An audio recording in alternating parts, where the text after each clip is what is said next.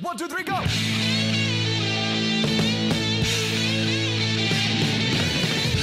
No one told you life was gonna be this way.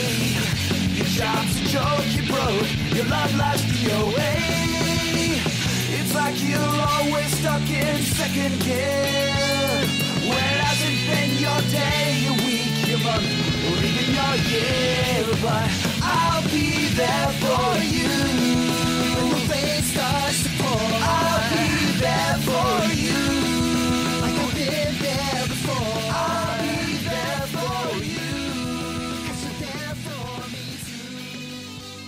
Central Pod, der Friends Podcast. Staffel 3, Folge 5. Herzlich willkommen, liebe Hörerinnen und Hörer. Mein Name ist Philipp und wie immer begrüße ich am anderen Ende der Leitung Mike. Hallo Mike. Moin. Alles gut bei dir? Bei mir ist alles gut soweit. Bei dir? Ganz hervorragend. Ich freue mich natürlich heute endlich wieder über Football reden zu dürfen. Oh, falscher Podcast. Ähm, nimmst, du- ich wollte gerade sagen, nimmst du gleich noch einen Football-Podcast auf? Nee, machen wir hier. Den Millern Bowl oder Genau. so. Ach, das ist ein guter Titel. Hm, ja. Ja, schneide ich dann raus, ähm, Verkaufe ich, genau. damit, damit niemand den wegschnappt von unseren äh, vielen Football-begeisterten St. Pauli-Fans, die uns hören. Nein, wir sprechen natürlich heute über Football im Rahmen ähm, von Friends, weil, Überraschung, die beliebte amerikanische Sportart wird auch bei Friends immer mal wieder eine Rolle spielen. So ist es. In der ersten Folge, die wir heute behandeln. Das stimmt. Ähm, wir können auch eigentlich direkt reingehen, oder? Dann machen wir das. Ich erzähle mal kurz, wie das Ganze heißt. Äh, Im Deutschen heißt das Ganze die mit dem Ball spielen. Im Englischen bisschen simpler, the one with the football. Jo, und ähm, ich kann mal eben kurz sagen, wann die Folgen ausgestrahlt wurden, weil das ist jetzt ein bisschen durcheinander geraten.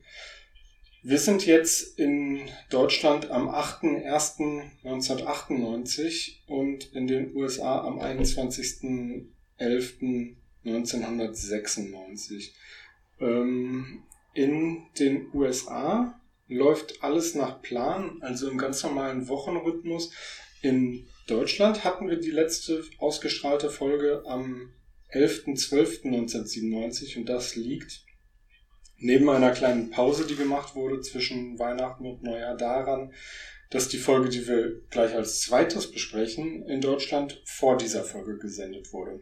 Warum das so ist, da können wir dann gleich nochmal kurz reden. Genau, aber krass, dass man da einfach so Episoden einfach tauscht, äh, die, die ganze Kontinuität komplett zerstört. Aber vielleicht ist es auch gar nicht so wichtig. Man kann sich richtig vorstellen, wie ratlos die Zuschauer davor gesessen haben und nichts mehr kapiert haben. Heruntergeklappte Kinnlade, ja.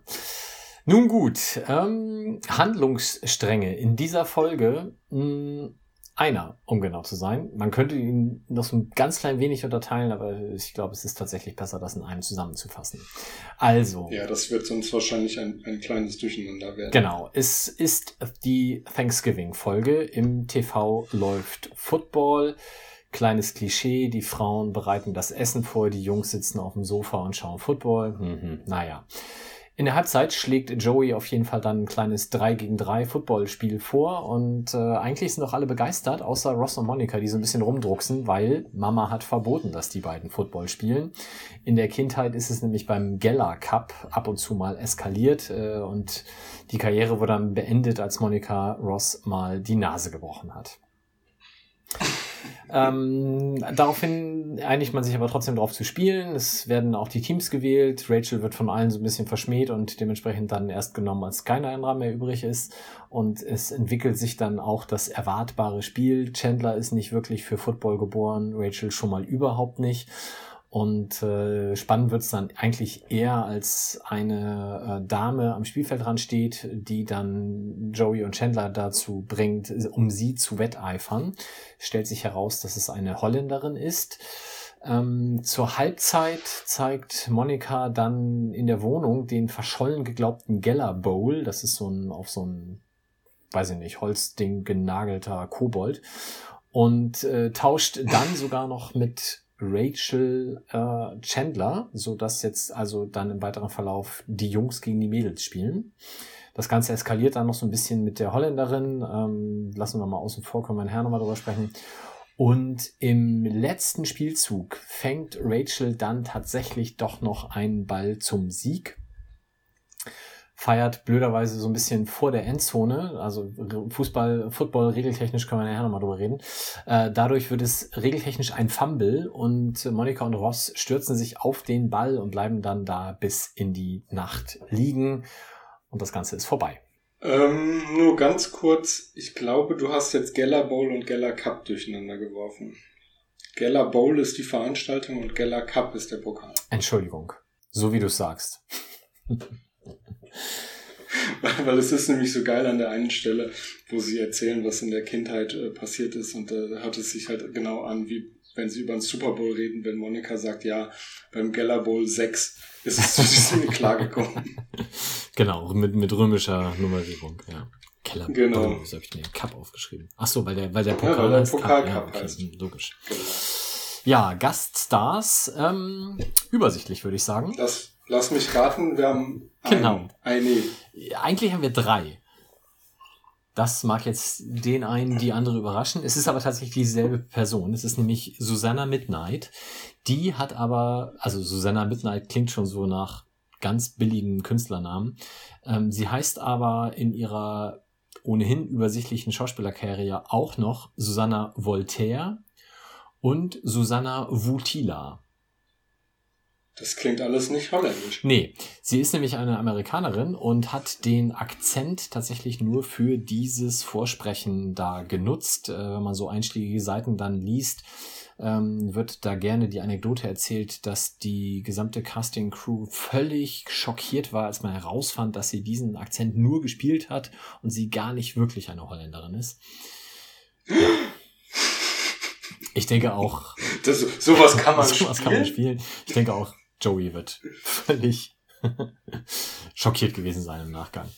Ja, höchstwahrscheinlich. Ja, ansonsten schauspielerische Karriere übersichtlich, sag ich mal. Müssen wir nicht näher ins Detail gehen.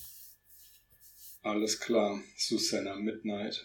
Ist mir gar nicht aufgefallen, dass das ein Künstlerinnenname ist. Gut, dann würde ich sagen, sprechen wir über ähm, Auffälligkeiten in den Übersetzungen. Und ähm, ich fange an der Stelle, glaube ich, einfach mal an. Wenn du damit einverstanden bist. Ja. Ähm, wir haben ja die Stelle, an der wir noch bei Monica und Rachel in der Wohnung sind, Thanksgiving-Vorbereitungen laufen und ähm, es wird darüber gesprochen, ob denn jetzt Football gespielt wird oder nicht. Was eine ganz witzige Situation ist, weil ähm, die beiden halt nicht dürfen, weil ihre Mutter es verboten hat und dann erklären sie halt, was bei Geller Bowl 6 passiert ist. Und da sagt Ross, Monika habe ihm absichtlich ihren knochigen Ellenbogen ins Gesicht gerammt. Und knochig, wenn wir wissen, wie Monika früher ausgesehen hat, passt nicht so richtig, wobei sein Ellenbogen ist ja schon auch immer knochig, aber egal. Im Original sagt er auf jeden Fall her big fat grandma arm. Das ist nicht nett, ne? Das ist nicht nett und das ist ja auch der komplette Arm, den er getroffen hat. Wahrscheinlich mit einer Wucht wie, äh, das sage ich jetzt nicht. Ähm, mach doch du einfach mal weiter. Genau, ich denke aber trotzdem so, das Entscheidende an dem Ellbogen ist bei allem Fett dann auch der Knochen, weil nur von dem Fett wäre die Nase wahrscheinlich nicht gebrochen worden. Aber das müssen wir auch nicht ausdiskutieren.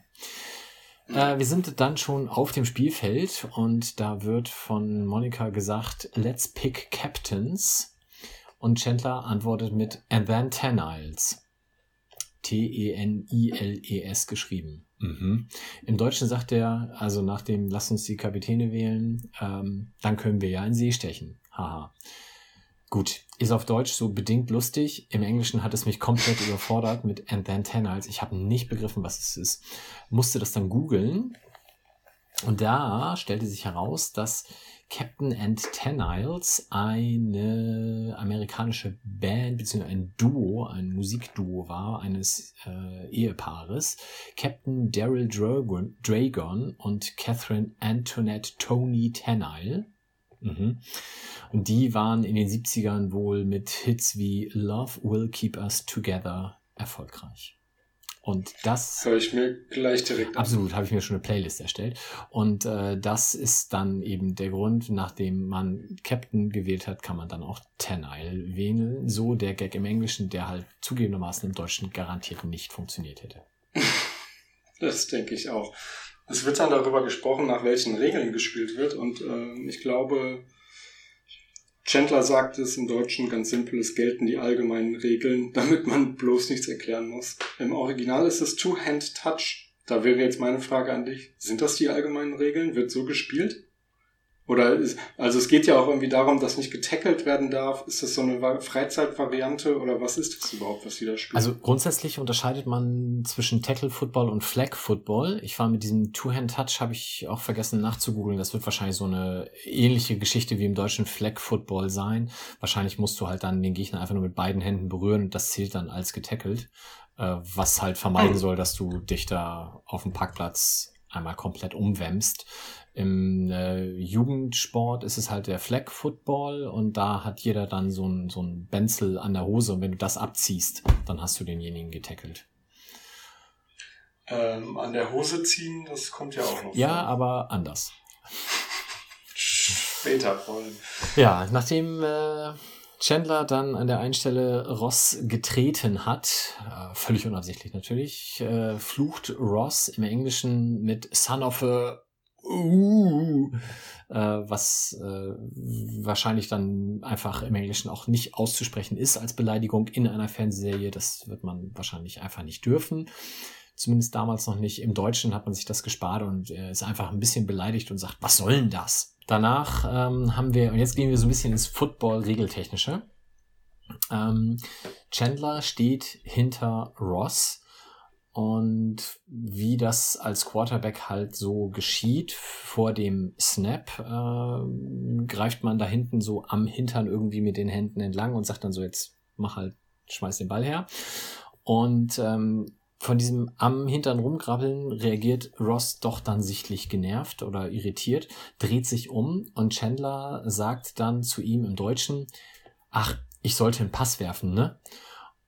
Daraufhin macht er dann drei, vier Schritte zurück, stellt sich da auf und wartet dann, dass der Ball da ankommt, was ihn natürlich davon entbindet, da im Hintern rumgrabbeln zu müssen.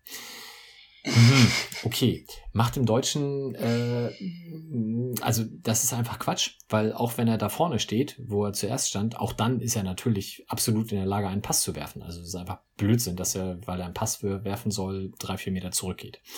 Im Englischen ist das natürlich deutlich besser gelöst. Da sagt er nämlich, mm, You want a Shotgun. Und Shotgun ist nämlich genau diese Position. Also der Quarterback kann wahlweise direkt dran stehen und den Ball bekommen oder halt drei, vier Meter dahinter oder zwei, drei Meter dahinter. Und diese Aufstellung heißt halt Shotgun. Das hat verschiedene Vor- und Nachteile, aber grundsätzlich kann man aus beidem einen Lauf- und einen Passspielzug machen. Wer jetzt von diesen Regelerklärungen schon äh, genervt genug ist, sollte vorspulen. Eine kommt noch. Ähm, ist, äh, ist dann aber, glaube ich, die ach, die vorletzte. Ähm, und zwar ist äh, Ross an der einen Stelle sichtlich ja genervt von Monika, die sich da immer noch beide gegenseitig aufputschen. Und äh, im Englischen sagt er dann, also nachdem sie ja sagt, das ist jetzt aber der zweite Versuch, und er sagt, nee, nee, das ist der dritte. Man hat ja nur vier Versuche, um zehn Yards vorwärts zu kommen, beziehungsweise in der Variante, wie sie da spielen, wahrscheinlich dann den Touchdown zu schaffen. Ähm, da sagt er im Englischen, ach, mir doch egal, take all the second downs you need. Im Deutschen ist es eher eine Drohung mit und garantiert wird das dein letzter zweiter Versuch, was irgendwie auch nicht so richtig funktioniert, weil ähm, umso mehr zweite Versuche man hat, desto näher ist man dann ja quasi wieder am Touchdown. Aber nun gut. Kleiner Exkurs in Football-Regelkunde. Ich war kurz weggelegt, aber. Ähm, Zu Recht. Nein, natürlich nicht. Ich habe äh, aufmerksam gefolgt. Ähm, Monika sagt, nachdem ihr Team den ersten Touchdown macht und er dann auch in Führung geht, äh, zu Ross, Verlierer verziehen sich und Ross sagt, ach ja, Verlierer profilieren sich. Und Chandler, nein, Verlierer können nur reimen.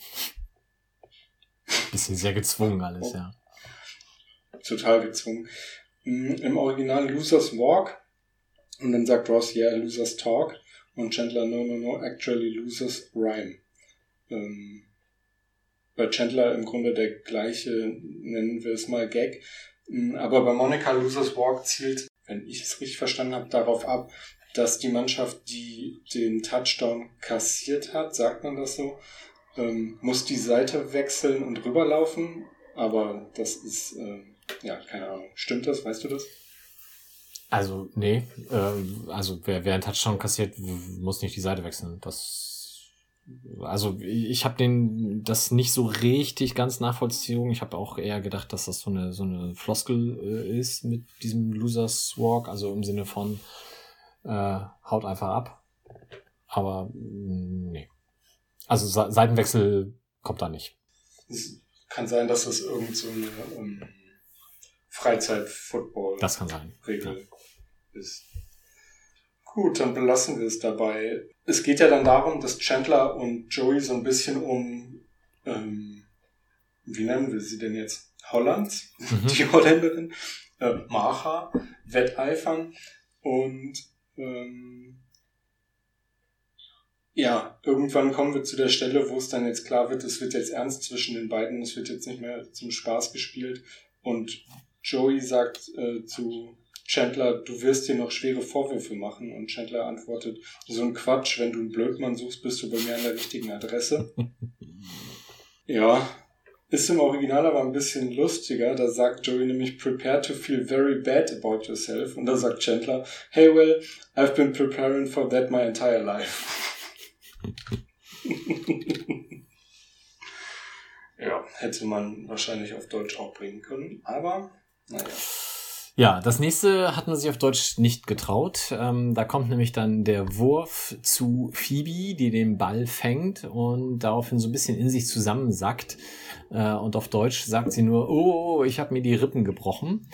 Im Englischen noch deutlich lustiger, oh, broken boobs. Was ich finde, man auch auf Deutsch hätte durchaus irgendwie übersetzen können. Ich habe ja die ganze Zeit gedacht, sie sagt da Broken Bone, bis ich es dann mal nachgelesen habe.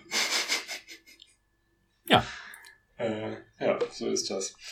Einen hätte ich jetzt noch, wenn ich das auf meiner Liste richtig sehe. Oder hast du noch irgendwie was? Ja, ich habe noch eine, äh, jetzt wird's sehr regeltechnisch im Football. Ähm, Okay. Wir müssen uns kurz nochmal vergegenwärtigen, diese spannende Situation, der letzte Spielzug, ähm, der dann auf Rachel geworfen wird und wo sie dann ja den Ball fängt.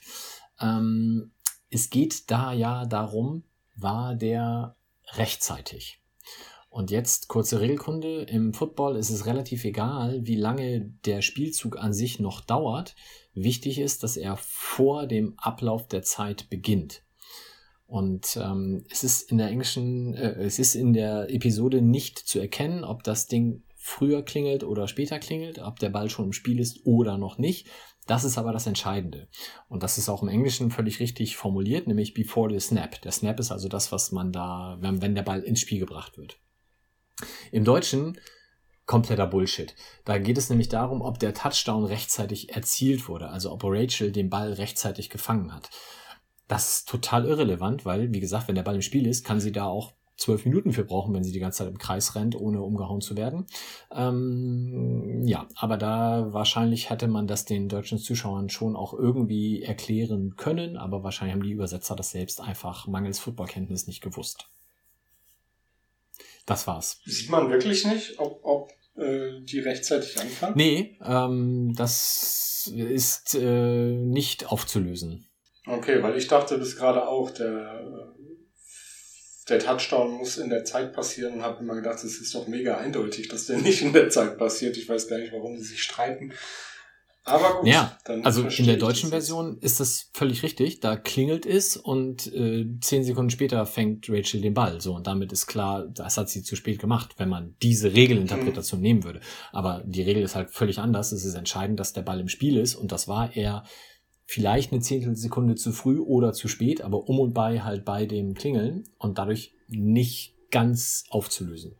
Also Okay. im, im heutigen äh, Football wäre das natürlich dann eine Sache, die dann wahrscheinlich im Zweifel über den Video Assistant Referee gelöst werden würde.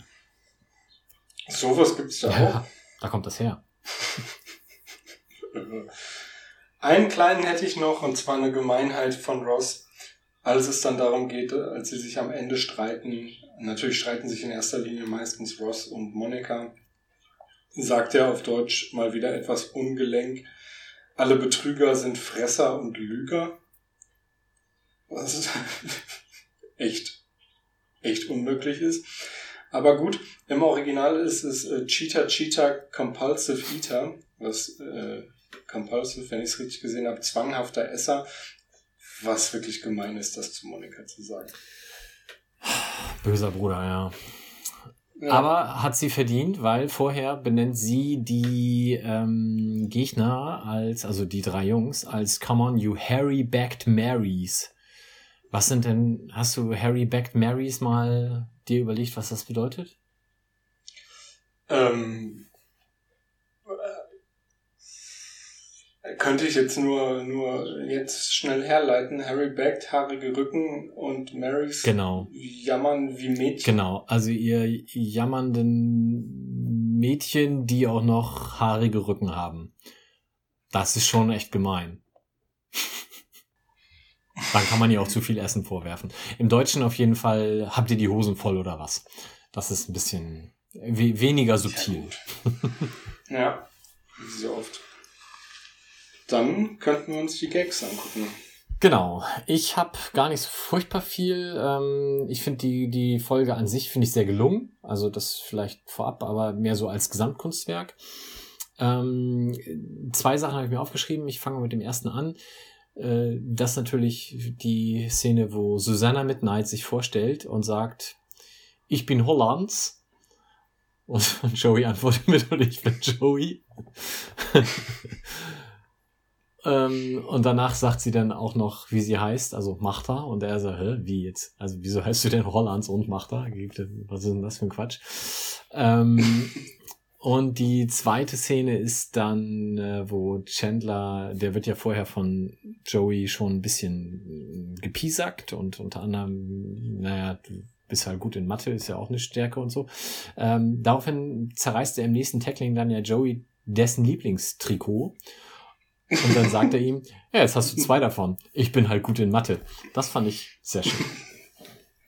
Ja, den habe ich mir auch aufgeschrieben. Fand ich richtig gut, weil es auch super witzig aussieht, wie Joey versucht zu laufen und dann plötzlich nur noch vorne so ein Viertel-T-Shirt anhat. Ähm, das ist schon cool.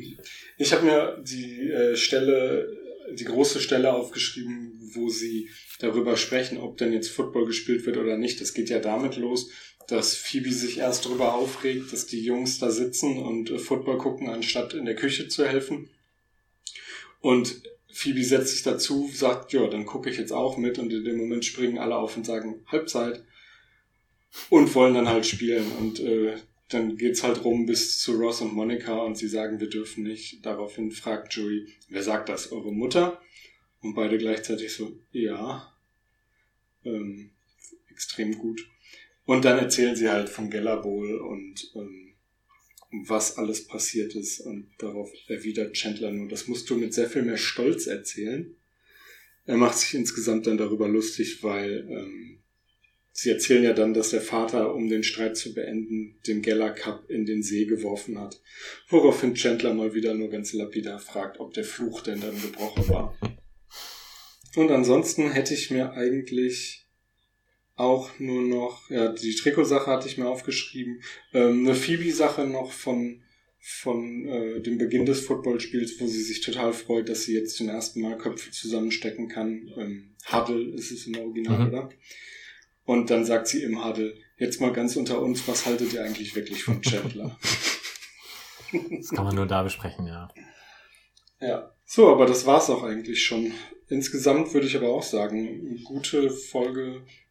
Wie so oft finde ich die Folgen eigentlich gut, wo, wo gar nicht so viel drumherum passiert, wo eigentlich ein, ein zusammenhängender Handlungsstrang ist und man die ganze Zeit dabei bleibt. Ja, und vor allem auch die sechs unter sich sind größtenteils, ne? Also ich finde, Gaststars ähm, greifen halt auch oftmals so ein bisschen was dann von der Handlung ab. Und äh, wenn die unter sich sind, dann musst du keine Personen extra einführen.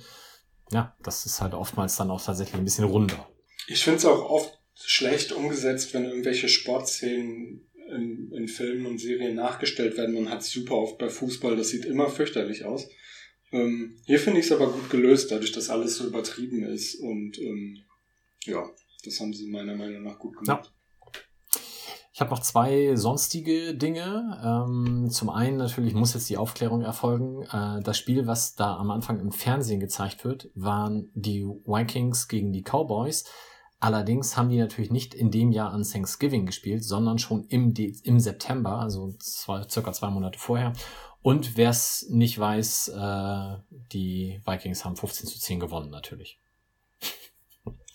Herzlichen ja. Glückwunsch an alle Vikings-Fans an dieser Stelle. Und als zweites hätte ich noch das alternative Ende, was wohl nur. Ja, warte, dann, dann ja, lass gerne. mich einmal kurz noch zwei Sachen sagen und dann das Ende zum Schluss. Wir haben ja mehrfach so Abzählsachen beim, beim Football. Da haben sie auch in den Übersetzungen, haben wir jetzt gar nicht drüber gesprochen, teilweise andere Nummern, andere Sachen, die da gesagt werden. Ähm, aber wir haben, hören hier, glaube ich, zum ersten Mal, wie Ross die Mississippi-Sache sagt. Er sagt One Mississippi, Two Mississippi, allerdings nur in der Originalversion. Und ähm, das ist so, so eine kleine Vorschau auf eine Sache, die ihm nochmal richtig auf die Füße fallen wird. Dazu später dann mehr in einer der nächsten Staffeln, glaube oh, das ich. Ist, glaub, das habe ich gerade gesehen. Das muss Staffel 9 oder 10 sein. Ah, okay, so lange dauert das noch. Dann äh, sprechen wir in ein paar Jahren drüber.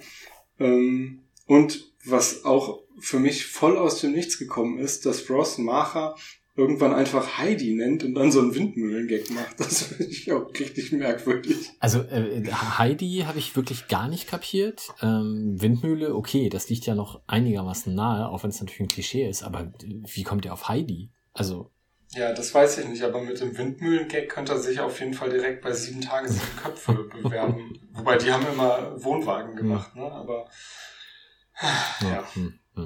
Ist übrigens im, also Windmühle und Heidi ist im Original und in der deutschen Übersetzung drin. Das ist nichts, was sich die Deutschen hinterher ausgedacht haben. Ja, keine Ahnung warum.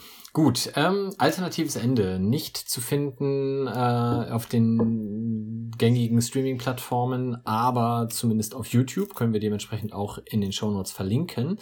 Und zwar, das Ende ist ja, haben wir jetzt gar nicht erzählt, glaube ich, dass die beiden halt dann noch später in der Nacht immer noch auf diesem Platz liegen und darum kämpfen, wer jetzt tatsächlich den Ball erobert hat und damit den Sieg davonträgt, während alle anderen sich schon das Thanksgiving-Essen äh, zu Gemüte führen.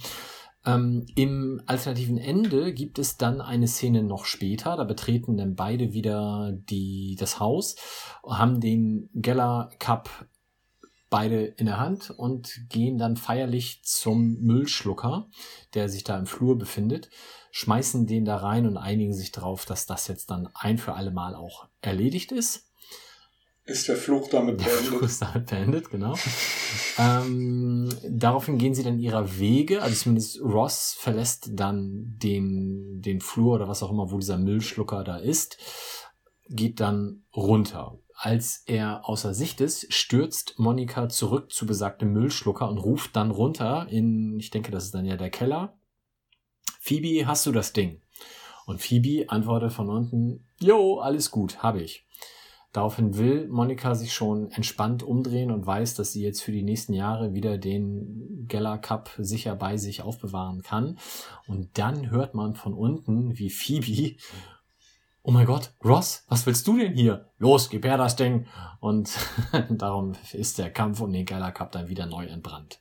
Man hat es vermutlich rausgelassen, weil man nicht hätte erklären können, woher Phoebe Bescheid wusste. Ne? Naja, das wird Monika ihr wahrscheinlich schnell eine WhatsApp geschrieben haben. 1998, 97, 98. Mhm. Ja. Wie auch immer. Jo, aber witzig ist es trotzdem. Womit wir bei Episode 10 wären. Mhm. Im Deutschen Knabbereien, was relativ, ja, unspektakulär erstmal ist. Im Englischen The One Where Rachel Quits. Ich wäre auch bei dem Namen Knabbereien nie drauf gekommen, welche Folge das ist. Nee. Ähm, deutsche Erstausstrahlung und jetzt kommt's nämlich 18.12.1997 und in den USA lief sie am 12.12.1996. Beides könnte man äh, als Weihnachtszeit bezeichnen schon. Äh, was heißt schon? Eigentlich hat die ja jetzt schon angefangen. Ich habe auf jeden Fall schon Lebkuchen gegessen. Ähm, zurück zu Friends. Die haben tatsächlich im Deutschen die Weihnachtsfolge vorgezogen, damit sie kurz vor Weihnachten läuft und dafür die Thanksgiving-Folge erst im Januar gesendet, was natürlich bei jedem, der dann aufgepasst hat, zu riesigen Verwirrungen gesagt hat, wieso ist Weihnachten vor Thanksgiving? Skandal. Ja, so geht's natürlich nicht. Äh, es sind viele Protestbriefe damals bei Sat1 eingegangen und äh, Leute haben vom Sender protestiert und was weiß ich nicht. Daraufhin wurde ProSieben gegründet übrigens. Genau. Falls das jetzt. Nee, lassen wir es stehen. Wegen Protest ProSieben, weißt du? Nein. Egal. Ach so, ja, weil die sieben Tage protestiert Genau. haben. Ähm, bis Sat 1 dann eingelenkt hat. Okay. Ich fasse mal eben ganz kurz die Folge zusammen. Und zwar würde ich sagen, wieder im Großen und Ganzen drei äh, Handlungsstränge. Wir fangen bei Ross an, der mit Chandler vom Sport kommt. Ich weiß nicht genau, sie haben Squash oder Racquetball gespielt, was ja offenbar auch ein ähnlicher Sport ist und es wird beides ja immer mal wieder gespielt. Und er zeigt auf der Treppe, was er doch für tolle Schläge hat. Und mit einer Rückhand haut er ein Brownbird-Mädchen um, was hinter ihm die Treppe hochkommen wollte, um Kekse zu verkaufen. Das Mädchen fällt die Treppe runter, bricht sich das Bein und Ross hat das große losgezogen und darf in Folge Kekse verkaufen, damit das Mädchen bei den Brownbirds den ersten Preis gewinnt für die meisten verkauften Kekse und ins Space Camp reisen darf.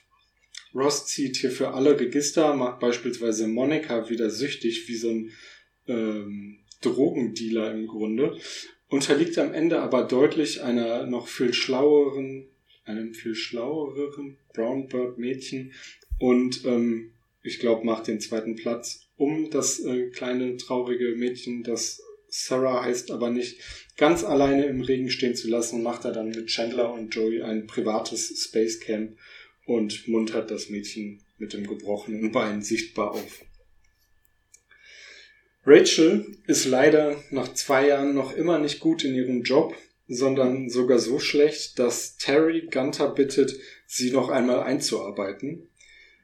Davon ist Rachel so genervt, dass sie kündigt und fortan einen Job in der Modebranche sucht, was ja eh schon seit Anfang an ihr Plan war. Das klappt jetzt überraschend schnell und nach einem Vorstellungsgespräch hat sie schon einen Job. Am Ende sehen wir sie dann auch ihre letzte Tasse Kaffee im Perk servieren und ihren neuen Job antreten. Letzter Handlungsstrang ist, dass wir mal wieder sehen, was Joey für einen neuen Job hat. Und zwar verkauft er, weil ja Weihnachtszeit ist, Weihnachtsbäume. Phoebe besucht ihn da und ist aber total schockiert, weil sie mitbekommt, dass nicht ganz so schöne Bäume einfach zerhäckselt werden. Und sie taucht dann später dort nochmal auf und versucht die Leute zu überreden, auch die nicht mehr ganz so frischen Bäume zu kaufen, was Joey natürlich die Verkäufe versaut, weil sich die Leute alle fragen, wer ist die Verrückte, die mir hier so ein braunes, trockenes Elend andrehen will. Am Ende retten Joey und Monika die alten Bäume und stellen sie in Monika und Rachels Wohnung auf, um Phoebe zu überraschen und das klappt dann auch. So, das wär's dann schon mit meinen drei Handlungssträngen. Siehst du, ich habe dafür fünf Gaststars. Und ich beginne mal mit Shelley Berman, der spielt Mr. Kaplan Jr. Mr. Kaplan Jr. ist dann der Junior-Chef äh, von Rachels neuem, neuer Arbeitsstelle. Blöderweise ist er auch nicht mehr so richtig jung, aber er erklärt ihr halt, wie man für Mr. Kaplan Senior später dann den Kaffee zu kochen hat. Shelley Berman, der Schauspieler, ist 1925 geboren. Das äh, zeigt schon, dass der relativ alt war, schon zur Ausstrahlung. Und er ist dann auch 2017 gestorben, war aber an der University of Southern California für 20 Jahre lang Lehrer für Humor. Was es alles gibt. Hat ähm, unter anderem 1959 einen Grammy für Spoken Comedy bekommen und äh, spielte in Lass es Larry, was wohl eine bekanntere Serie ist, zumindest von dem, was er mitgemacht hat, spielte er den Vater von Larry und bekam auch dafür eine Emmy-Nominierung. Dann haben wir als zweiten Gene Crane, der ist sogar noch fünf, fünf Jahre früher geboren als Shelley Berman, nämlich 1920. Der spielt den Christmas Tree Customer, also der, der da von Phoebe dann quasi so ein bisschen so lange verwirrt wird, bis er endlich dann weggeht und den Baum nicht kauft. Ich sagte schon 1920 geboren, damit fünf Jahre vor Shelley Berman, aber erst, also erst 2019 dann gestorben, ganz frisch quasi noch, ist also 99 Jahre alt geworden. Schauspielerische Karriere, äh, bekannteste Rolle vielleicht in Rocky 3. Und er ist der Vater von David Crane und David Crane ist einer der Co-Creators von Friends. Dann haben wir mhm. das große äh, Thema Brown Birds. Ich fange mal an mit Mae Whitman. Die spielt die Sarah. Das ist also das Mädchen, was da am Anfang sich das Bein bricht. Die hat tatsächlich zu der Zeit, obwohl sie da ja auch noch relativ jung ist, schon zwei größere Rollen gehabt. Nämlich zum einen in When a Man Loves a Woman mit Mac Ryan 1994 und auch 1996 in Tage wie dieser. Ähm, da hat sie jeweils auch einen Young Artist Award für bekommen. Und seitdem hat sie diverse Rollen gemacht, ist aber auch als Synchronsprecherin sehr erfolgreich. Und seit 2018 vielleicht, wer die Serie Good Girls kennt, da spielt sie die Annie. Dann haben wir noch ähm, Kyla Pratt, die spielt das etwas äh, vorwitzige Mädchen, was da im Stuhlkreis nachher äh, Ross mit Nichtachtung straft und ihn so ein bisschen einbremst. Ähm, die ist 1986 geboren worden, lebt also im Gegensatz zu den ersten beiden Herren, die wir da eben hatten, auch natürlich noch und ist äh, insbesondere bekannt geworden als Mayor Doolittle in den Dr. Doolittle-Verfilmungen 1 bis 5.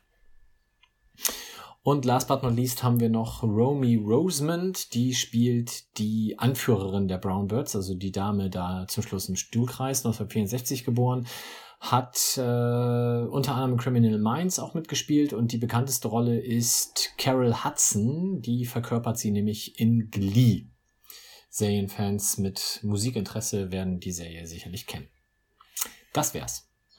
Zu Mr. Kaplan ist mir noch aufgefallen, dass der Chef von Carrie in King of Queens auch Mr. Kaplan hieß. Und der gespielt wurde von Victor Raider Wechsler, über den wir ja auch schon mal gesprochen haben, weil er in Friends, ich glaube in der ersten Staffel, einen Arzt spielt, der Ross eine Spritze bei einem seiner zahlreichen Krankenhausaufenthalte gibt. Hm. Das nur als kurzer Abzweig dazu. Genau, dann habe ich, ich fange mal an mit Übersetzungen. Ähm, und zwar gleich am Anfang, äh, als Ross sich Gedanken macht, wie er denn dem kleinen Mädchen jetzt helfen kann und was er ihm denn schenken könnte. Da ist Monika um eine schnippische Antwort natürlich nicht verlegen. Im Deutschen sagt sie, was er ihr schenken könnte, zum Beispiel einen Selbstverteidigungskurs. Das, naja, Geht so. Im Englischen noch ein mhm. bisschen gemeiner mit, na, schenk ihr doch die Ability to walk, also wieder gehen zu können, was äh, sich noch deutlich schwieriger umsetzen lässt, aber ich finde auch ein bisschen gehässiger noch ist. Ja, äh, Hello Kitty Doll schlägt sie auch noch vor, glaube ich.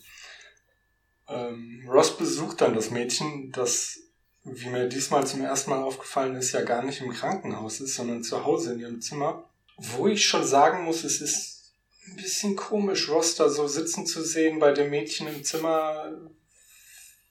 Wo ist der Vater? Was ist da los? Wieso geht er da einfach hin? Naja. Ähm, Vielleicht erklärt sich das mit dem, was sie über ihren Vater gleich noch so alles erzählt. Ja, genau.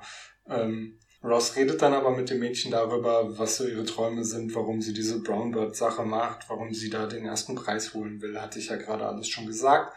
Sie will ins Space Camp, weil sie ein großer Weltraum- und äh, Raumfahrt-Fan ist.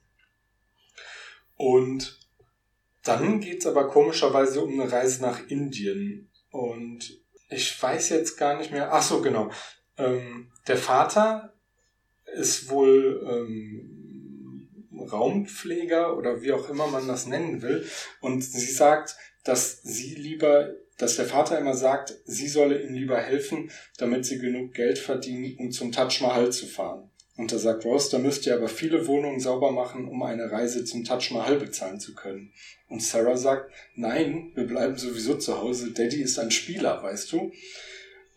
Was eigentlich überhaupt nicht witzig ist, aber dass das Mädchen das so sagt und auch schon weiß und kapiert hat, finde ich irgendwie extrem gut.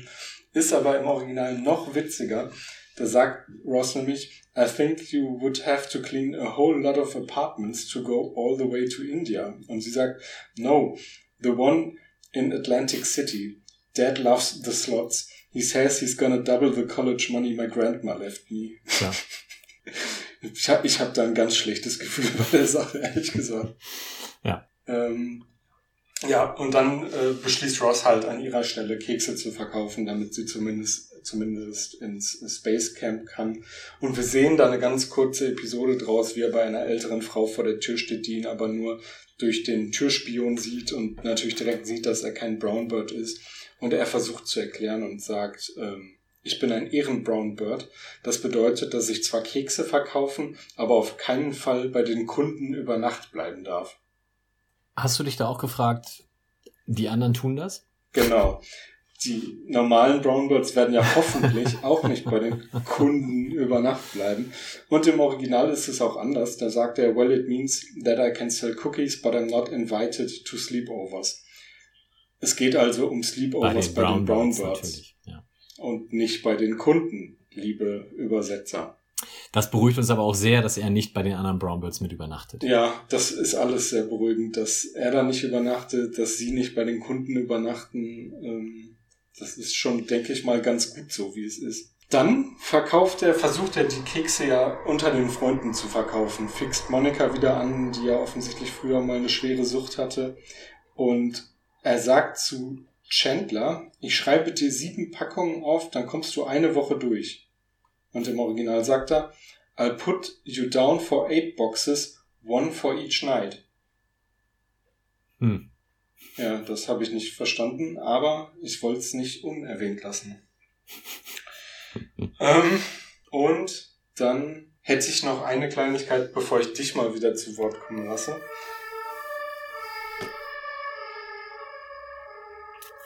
Da kommt die Polizei. Äh, ja, weil ich jetzt so viel geredet habe. Die, die Podcast-Polizei holt mich ab. Ähm, es geht darum, dass Rachel ja seit Ewigkeiten im Central Park festhängt und eigentlich ja ganz andere Pläne hatte. Und wir haben sie ja auch schon mal Bewerbungen schreiben sehen, meine ich. Äh, hatten wir das nicht schon mit, wo alle mitgeholfen haben und mhm. dann festgestellt haben, dass die Bewerb der Lebenslauf falsch ist? Genau. Und es wird darüber gesprochen, wieso denn das jetzt so ist, wieso sie nicht weiter sich bewirbt. Und ja, es ist klar, irgendwie Rachel hängt da fest und sie sagt ähm, im Original, well, I'm also sending out und überlegt und überlegt und sagt dann good thoughts. Also irgendwie muss sie noch drüber nachdenken und was auch immer. Und im Original haben, im Deutschen haben sie daraus gemacht, so formell kann ich das nicht sehen. Es geht auch um gute Ideen. Mhm. Das macht irgendwie nicht so richtig Sinn. Aber es ist klar, Rachel kommt nicht aus dem Quark, einfach weil sie sich da drin jetzt irgendwie eingerichtet hat in ihrer Situation. Ja, ich habe ein Knaller als nächstes. Vielen Dank, dass ich den bringen darf. Ähm, und zwar sitzen. Ich habe hab ihn dir gerne überlassen. Hast mir gedacht. äh, Ross und Chandler sitzen da am Tisch und äh, kalkulieren gerade wild rum, wie viele Keksboxen es denn noch braucht, um Super Brown Bird zu werden. Und ähm, irgendwann fängt Chandler an, auf dem Taschenrechner rumzutippern, sagt Zahlen vor sich hin, dreht den Taschenrechner um und bepisst sich vor Lachen. Das sind im Deutschen andere Zahlen als im Englischen und wir stellen jetzt auch fest, warum. Im Englischen, ich sage die Zahlen jetzt nicht, aber wenn er den äh, Taschenrechner dann umdreht, dann steht da halt Boobies, und im Deutschen steht dann da geil. Beides Humor, der definitiv über die fünfte Klasse nicht hinaus halten sollte. Soll ich dir sagen, was in meinen Notizen steht? Sag. Geil, Boobies. ja. Schnell weiter. Mhm, besser ist. Ross wird ja dann quasi zum Superhelden der Brownbirds. Er hat wahnsinnig viele Kekspackungen verkauft und erklärt auch, wie er das gemacht hat. Und zwar sagt er, er war bei einer Sternschnuppenparty im Planetarium und dann war er noch am College, irgendwann nachts um zwölf in den Wohnheimen und alle haben gebrüllt, ich will noch ein Jesuskind. Okay, kann man sich jetzt überlegen, was auf einer Sternschnuppenparty im Planetarium wohl passiert und wieso nachts im College alle noch Kekse essen wollen. Es geht bestimmt wieder um Rauschgift. Im Original ist es ein bisschen anders, da ist nämlich keine Sternschnuppenparty, sondern er sagt, okay, the other night I was leaving the museum just as Laser Floyd was letting out of the planetarium. Without even trying, I sold 50 boxes. That's when it occur- occurred to me the key to my success, the munchies. So I uh, started hitting the NYU dorms around midnight. I'm selling cookies by the case. They call me Cookie Dude. Also, fangen wir mal von vorne an. Im, äh, im Planetarium ist keine Sternschnuppenparty, sondern da läuft Pink Floyd mit einer Lasershow und die Leute sind offensichtlich alle bereit, um sich das anzugucken und haben dann natürlich Lust auf Kekse. Und im, ähm, in den Wohnheimen der New York University eben genau das gleiche. Nachts haben da alle vielleicht ein bisschen ähm, Gras schon konsumiert und haben dann auch Lust auf Kekse. Und sie sagen nicht, ich will noch ein Jesuskind, weil er hat ja vorher mal gesagt, er verkauft auch Kekse in Form des Jesuskindes, sondern nennen ihn den Cookie Dude, weil er da auftaucht und die Cookies verkauft. Ja, das soweit aufgedröselt. Und dabei fällt mir auf ähm, Cookies Around Midnight. Man kann in den USA tatsächlich äh, 24 Stunden lang Cookies bestellen bei einem Laden, der, wenn ich mich jetzt richtig entsinne, Midnight Cookies heißt. Nee, der heißt gar nicht Midnight Cookies. Der heißt Insomnia Cookies. Was wiederum ein Verweis auf den original geplanten Titel der Serie Friends ist, aber so weit wollen wir jetzt nicht ausholen. Jetzt bin ich kurz eingenickt. Nee, alles gut. Touché.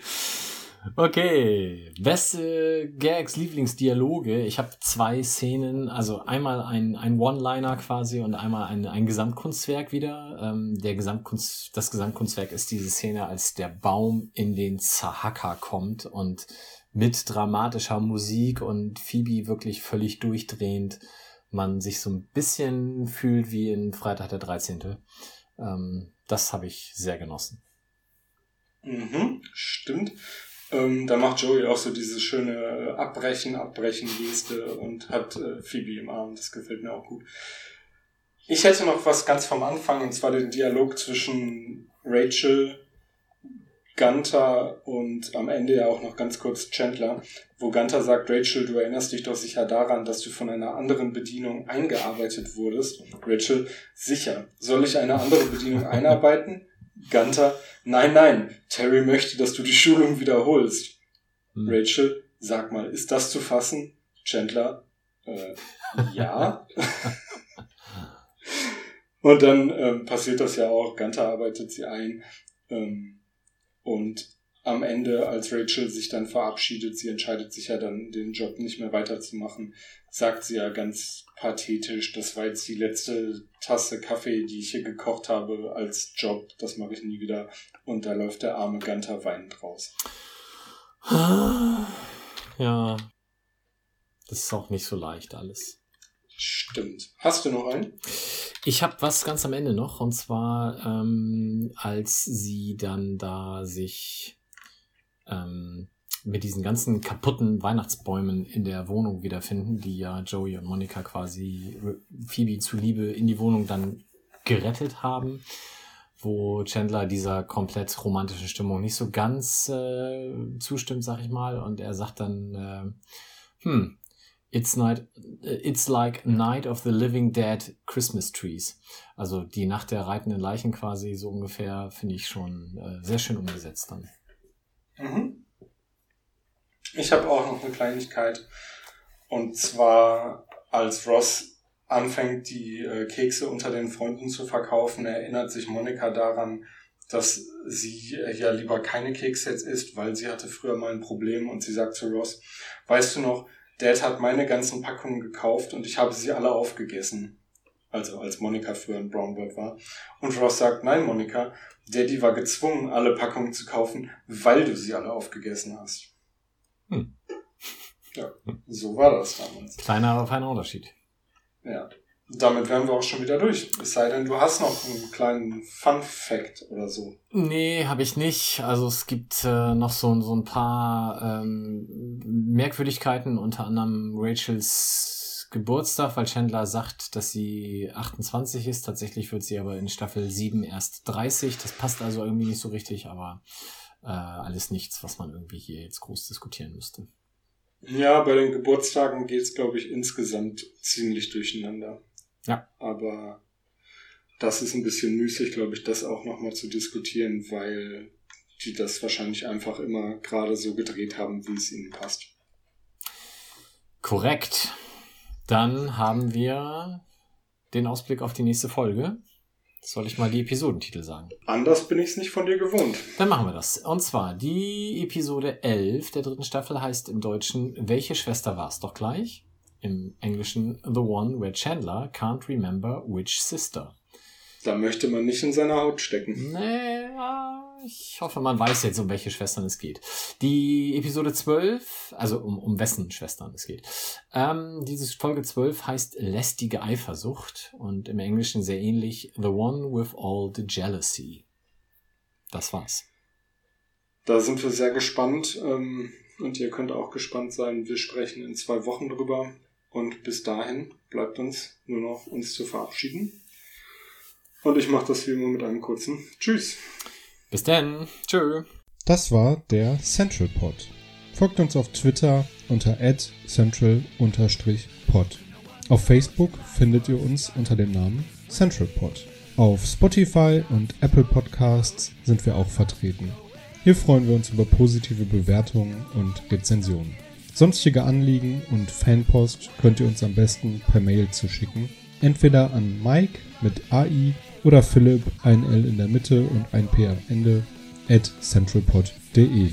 Alle Adressen findet ihr auch nochmal auf unserer Website www.centralpod.de.